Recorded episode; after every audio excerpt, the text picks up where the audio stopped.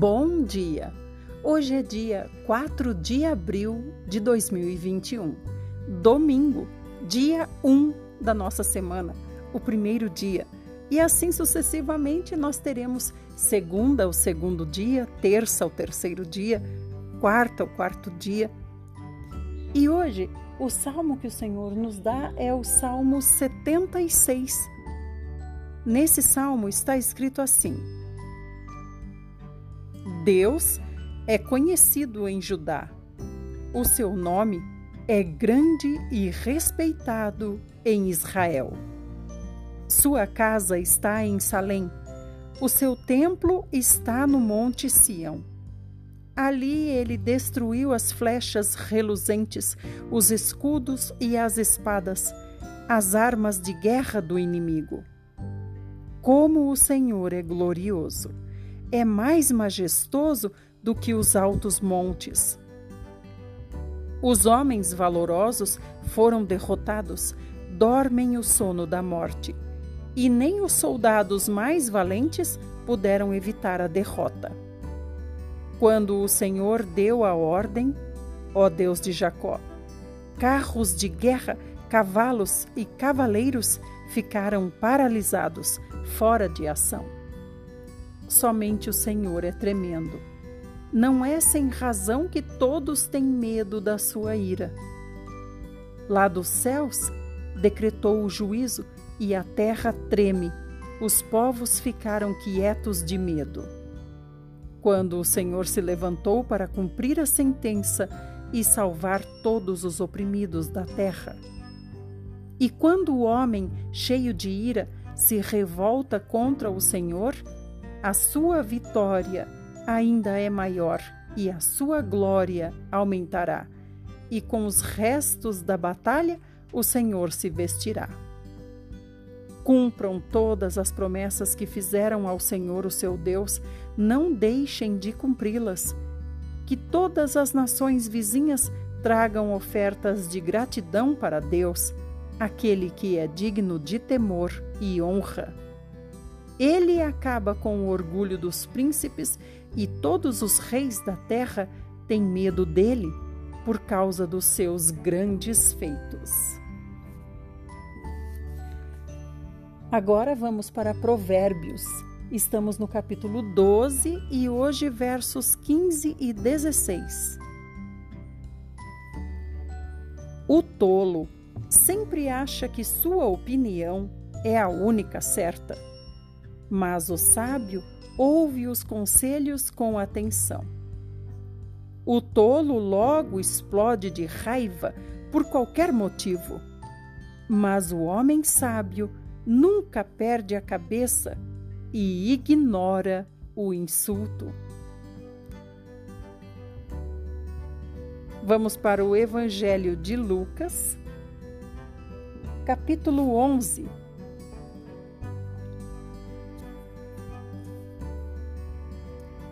Numa ocasião em que Jesus estava fora, orando, um dos seus discípulos veio, quando ele terminou, e disse-lhe: Senhor, ensine-nos a orar, como João ensinou aos seus discípulos.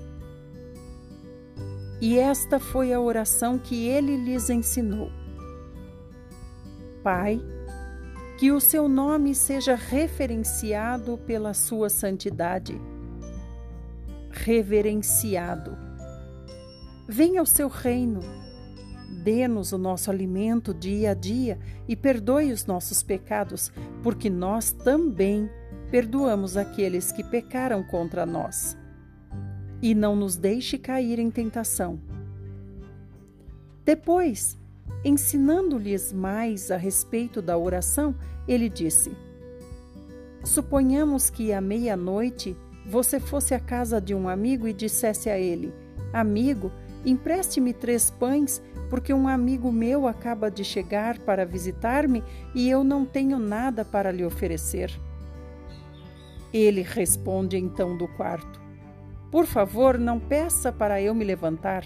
A porta já está trancada para passar a noite e eu e meus filhos já estamos na cama.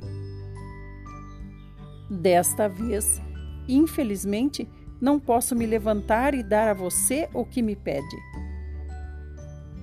Eu digo a vocês, disse Jesus.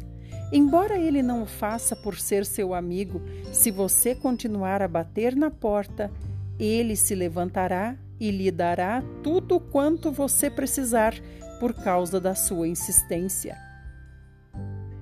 Por isso, eu lhes digo: peçam e vocês receberão, procurem e vocês acharão, batam e a porta se abrirá.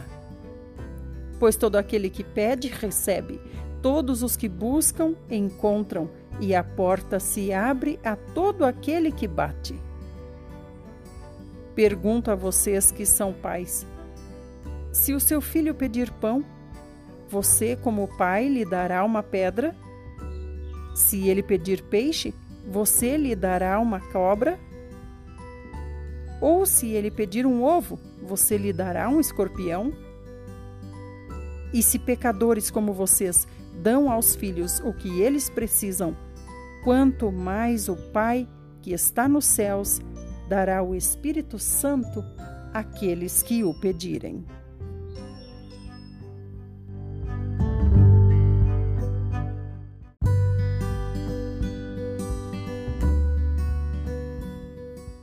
Chegamos no Velho Testamento. Ouça todos os dias, todos os áudios, e assim você terá em um ano ouvido a Bíblia inteira. São apenas 20 ou 15 minutos por dia. Hoje nós vamos para os capítulos 16, ou melhor, 26 e 27.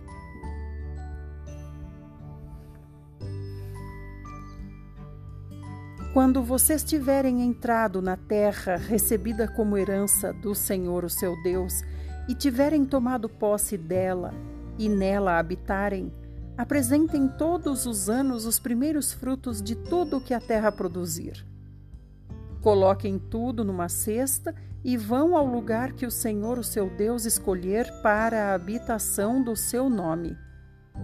E digam ao sacerdote em exercício: Esta oferta demonstra que eu reconheço que, graças ao Senhor, o Deus de Israel, estou vivendo na terra que o Senhor havia prometido dar aos nossos antepassados. O sacerdote pegará a cesta das suas mãos e colocará a oferta diante do altar do Senhor, o seu Deus. Depois vocês deverão fazer esta declaração diante do Senhor, o seu Deus. Os meus pais eram arameus, emigrantes que foram para o Egito em busca de refúgio. Quando chegaram lá, eram pouca gente, mas vivendo ali como estrangeiros, se tornaram uma nação grande, forte e numerosa. Entretanto, os egípcios maltrataram o nosso povo e nos afligiram, impondo sobre nós dura servidão. Então clamamos ao Senhor, o Deus dos nossos pais, e ele ouviu o nosso clamor, viu o nosso sofrimento, o trabalho duro que fazíamos e a pesada opressão que sofríamos. E o Senhor tirou o nosso povo do Egito por meio de grandes milagres e com sua poderosa mão. Ele causou grande espanto e fez sinais e maravilhas. Ele nos trouxe a este lugar e nos deu esta terra, terra que é fonte de leite e mel. Agora trago estes primeiros frutos que colhi na terra que o Senhor me deu. Coloquem então a cesta perante o Senhor, o seu Deus, e adorem o Senhor. Depois vocês se alegrarão por todas as coisas boas que o Senhor, o seu Deus, tem dado a vocês e aos seus familiares e partilhem essa alegria com todos os que vivem na sua casa, não esquecendo do levita e do estrangeiro que vivem no meio de vocês. Todo terceiro ano é ano de dízimo especial, dízimos especiais. Nesse ano, vocês devem dar todos os dízimos das colheitas ao levita, ao estrangeiro, ao órfão e à viúva para que comam nas suas cidades até ficarem satisfeitos. Depois vocês declararão ao Senhor, o seu Deus: Retirei da minha casa a porção que era sagrada ao Senhor e dei ao levita, ao estrangeiro, ao órfão e à viúva, como o Senhor ordenou. Não violei nem esqueci nenhuma das suas regras. Não comi dos dízimos enquanto estava de luto, nem enquanto estava cerimonialmente impuro, nem ofereci deles aos mortos. Obedeci ao Senhor, o meu Deus, e fiz tudo o que ele ordenou. Olhe da sua santa habitação no céu e abençoe o seu povo e a terra que o Senhor deu a Israel, conforme prometeu aos nossos antepassados, terra que é fonte de leite e mel. Hoje o Senhor, o seu Deus, ordena a vocês que obedeçam de todo o seu coração e de toda a sua alma a todos estes mandamentos e ordenanças. Vocês declaram hoje que o Senhor é o Deus de vocês e que andarão nos seus caminhos, guardarão os seus mandamentos, as suas leis e ordenanças, dando ouvidos a tudo que ele disser. E hoje, o Senhor declarou que vocês são o tesouro pessoal dele, conforme prometeu e que vocês terão de obedecer a todas as leis dadas por ele. Se obedecerem, ele fará com que Israel venha a ser maior do que qualquer outra nação. Ele fará com que Israel receba louvor, fama e glória, e que vocês sejam um povo santo ao Senhor, o seu Deus, como prometeu. Então, Moisés e os anciãos de Israel deram mais estas instruções. Obedeçam a todos estes mandamentos que hoje ordeno a vocês. Quando vocês atravessarem o rio Jordão e entrarem na terra que o Senhor, o seu Deus, dá a vocês, levantem pedras grandes e pintem-nas com cal. Escrevam nas pedras caiadas todas as palavras desta lei para entrarem na terra que o Senhor, o seu Deus, lhes dá, terra que é fonte de leite e mel, como o Senhor, o Deus dos seus antepassados, prometeu. E quando tiverem passado o rio Jordão, levantem essas pedras no monte Ebal, como hoje ordeno a vocês, e pintem-nas com cal. No mesmo local, ergam um altar ao Senhor, o seu Deus. O altar deverá ser de pedras brutas, não cortadas por nenhuma ferramenta de ferro. Façam o altar ao Senhor, o seu Deus, com pedras brutas, e sobre esse altar ofereçam ao Senhor sacrifícios queimados. Apresentem também ofertas de paz. Ali vocês poderão comer e alegrar-se na presença do Senhor, o seu Deus. Escrevam nessas pedras de maneira bem legível todos os termos desta lei. Moisés, junto com os sacerdotes levitas, continuaram falando ao povo, dizendo: Ouça em silêncio, ó Israel, hoje você se tornou o povo do Senhor, o seu Deus. Portanto, obedeça à voz do Senhor, o seu Deus, e siga os mandamentos e leis que hoje ensino a você. Naquele mesmo dia, Moisés deu esta ordem ao povo: Quando vocês tiverem passado o Jordão, as tribos de Simeão, Levi, Judá, Issacar, José e Benjamim ficarão no alto do monte Gerizim para abençoar o povo.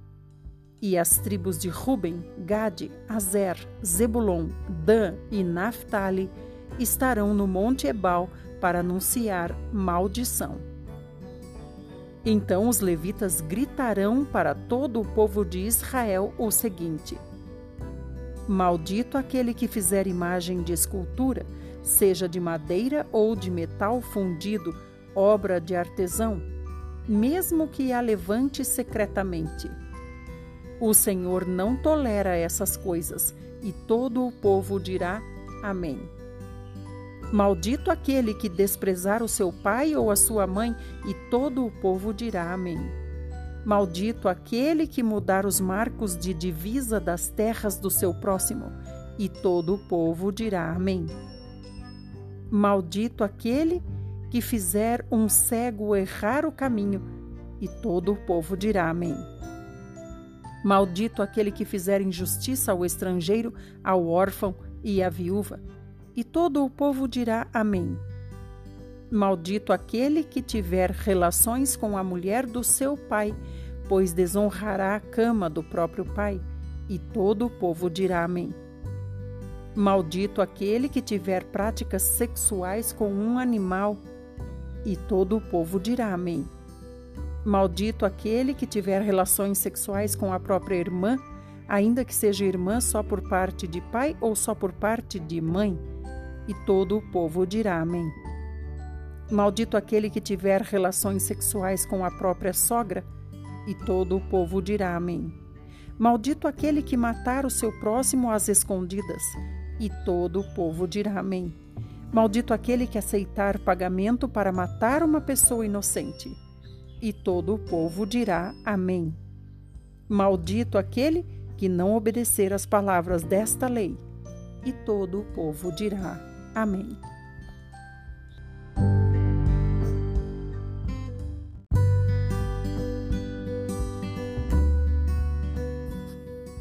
Livro Fundamentos do Lar Cristão. Você pode ser mais feliz em família.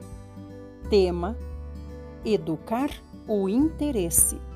Página 123. A leitura e sua influência. O interesse deve ser disciplinado e educado com o máximo cuidado.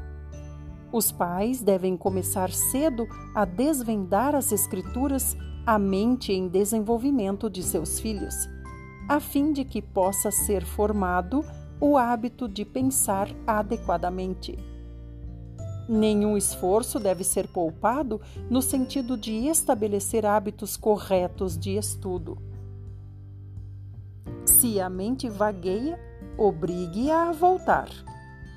Se o gosto intelectual e moral foi pervertido por histórias de ficção estimulantes e envolventes, a ponto de prejudicar o uso da mente, deve-se travar uma batalha para vencer esse hábito. O amor à leitura de ficção deve ser imediatamente vencido. Regras severas devem ser aplicadas para conservar a mente na direção correta.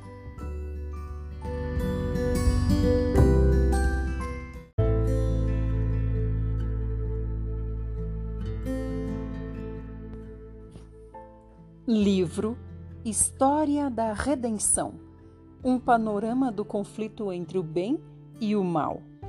Tema: A Coroação de Cristo. Página 296.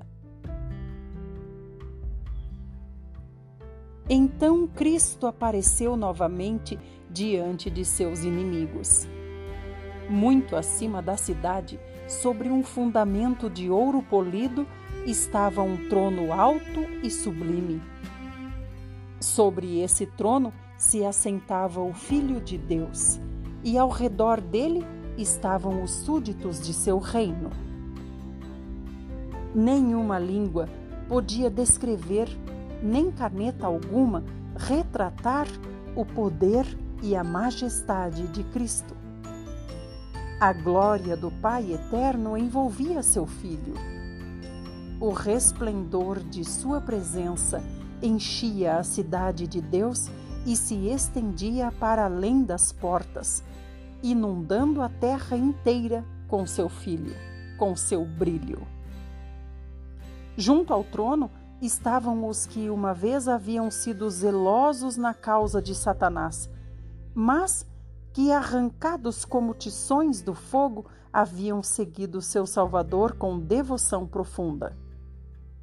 Em seguida, estavam os que aperfeiçoaram um caráter cristão em meio à falsidade e à incredulidade, os que honraram a lei de Deus quando o mundo cristão a declarava nula, e os milhões de todos os séculos que se tornaram mártires pela sua fé. e mais distante estava a multidão que ninguém podia enumerar, de todas as nações, tribos, povos e línguas, vestidos de vestiduras brancas com palmas nas mãos. Sua luta havia terminado, a vitória estava ganha. Tinham corrido e alcançado o prêmio. O ramo de palmas em suas mãos era um símbolo de seu triunfo, as vestes brancas um emblema da imaculada justiça de Cristo que então possuíam. Os redimidos entoavam um cântico de louvor que ecoava repetidas vezes na abóbada celeste. Salvação ao nosso Deus que está sentado no trono e ao Cordeiro. E anjos e serafins uniam sua voz em adoração. Tendo os redimidos contemplado o poder e a malignidade de Satanás, viram, como nunca antes, que poder algum, a não ser o de Cristo, poderia tê-los feito vencedores. Em toda aquela resplendente multidão não havia ninguém que atribuísse a salvação a si mesmo como se tivesse prevalecido pelo próprio poder e pela própria bondade. Nada se dizia do que haviam feito ou sofrido. Antes, o tema de cada cântico, a nota tônica de todo o hino era salvação ao nosso Deus e ao Cordeiro. Na presença dos habitantes da terra e do céu reunidos, foi realizada a coroação final do Filho de Deus, e nesse momento, investido de majestade e poder supremos, o Rei dos Reis pronunciou a sentença sobre os rebeldes contra seu governo e executou justiça sobre aqueles que transgrediram sua lei e oprimiram seu povo. O profeta de Deus disse: Vi um grande trono branco e aquele que nele se assenta, de cuja presença fugiram a terra e o céu, e não se achou lugar para eles. Vi também os mortos, os grandes, os pequenos, postos em pé diante do trono. Então se abriram livros. Ainda outro livro, o livro da vida, foi aberto. E os mortos foram julgados segundo as suas obras conforme o que se achava escrito nos livros. Deu o mar os mortos que nele estavam. A morte e o além entregaram os mortos que neles havia e foram julgados um por um, segundo as suas obras. Logo que os livros de registro foram abertos e o olhar de Jesus incidiu sobre os ímpios, eles se recordaram de todo o pecado cometido. Viram exatamente onde seus pés haviam se desviado do caminho da pureza e santidade, precisamente até onde o orgulho e a rebelião os tinham levado na violação da lei de Deus. As sedutoras tentações, às quais haviam se entregado na transigência com o pecado, as bênçãos deturpadas, as demonstrações de misericórdia recusadas pelo coração obstinado e impenitente. Tudo apareceu como que escrito com letras de fogo. Por esse trono, por sobre o trono, se revelou a cruz e, semelhante a uma vista panorâmica, apareceram as cenas da tentação e da queda de Adão e os passos sucessivos no grande plano da redenção. O humilde nascimento do Salvador. Sua infância de simplicidade e obediência, seu batismo no Jordão, o jejum e a tentação no deserto, seu ministério público desvendando aos homens as mais preciosas bênçãos do céu, os dias repletos de atos de amor e misericórdia, suas noites de oração e vigília na solidão das montanhas, as tramas de inveja, ódio e maldade com que eram retribuídos os seus benefícios, a terrível e misteriosa agonia no Getsemane, sob o peso esmagador dos pecados do mundo inteiro. Sua traição nas mãos da multidão assassina, os terríveis acontecimentos daquela noite de horror. O prisioneiro que não oferecia resistência, abandonado por seus discípulos mais amados, rudemente conduzido pelas ruas de Jerusalém. O Filho de Deus, exultantemente exibido diante de Anás, acusado no palácio do sumo sacerdote no tribunal de Pilatos, diante do covarde e cruel Herodes, escarnecido, insultado, torturado e condenado à morte. Tudo era retratado nitidamente. Em seguida, diante da multidão agitada, foram reveladas as cenas finais. O paciente sofredor trilhando o caminho do Calvário, o príncipe do céu suspenso na cruz, os sacerdotes arrogantes e a turba zombadora escarnecendo de sua agonia mortal, as trevas sobrenaturais, a terra a tremer, as rochas despedaçadas e as sepulturas abertas, marcando o momento em que o Redentor do mundo entregou a vida. O terrível espetáculo mostrava exatamente o que havia acontecido. Satanás, seus anjos e súditos não tinham poder para se desviar da representação de sua própria obra. Cada ator relembrou a parte que havia desempenhado. Herodes, matando as crianças inocentes de Belém a fim de destruir o rei de Israel. A malvada Herodias, sobre cuja alma criminosa pesa o sangue de João Batista. O fraco e oportunista Pilatos. Os soldados zombadores, os sacerdotes e príncipes e a multidão enfurecida que clamou: caia sobre nós o seu sangue e sobre nossos filhos. Todos contemplavam a dimensão de seu crime. Em vão tentavam se ocultar da majestade divina de seu rosto, mais resplandecente que o sol. Enquanto os remidos lançavam suas coroas aos pés do Salvador, exclamando: Ele morreu por mim.